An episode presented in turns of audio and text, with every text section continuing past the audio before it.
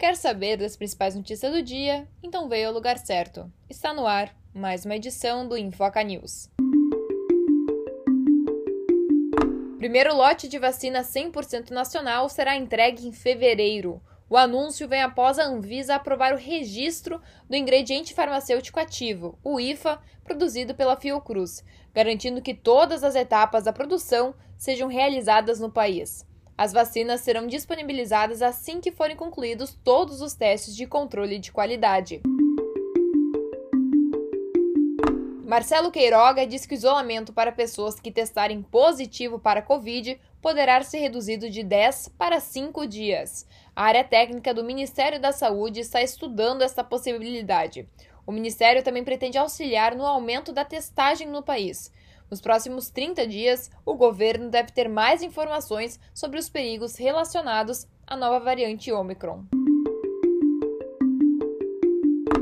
Reino Unido convoca militares para cobrir falta de pessoal em hospitais. O país vive um surto de casos e relatou mais de 150 mil novos casos por conta da nova variante Omicron.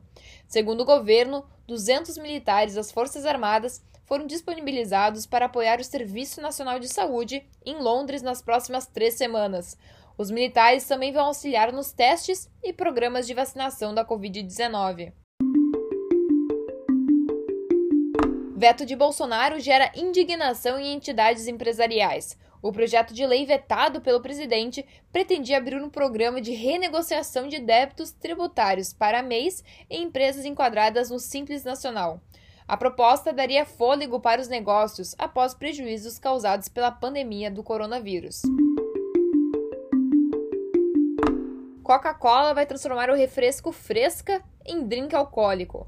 Junto com a cervejaria Corona, elas vão lançar o Fresca Mixed, um coquetel à base de aguardente. Esta é a segunda bebida não alcoólica a ser transformada numa versão com álcool pela empresa. Segundo nota da empresa, a bebida não deve ter calorias e também será feita sem açúcar.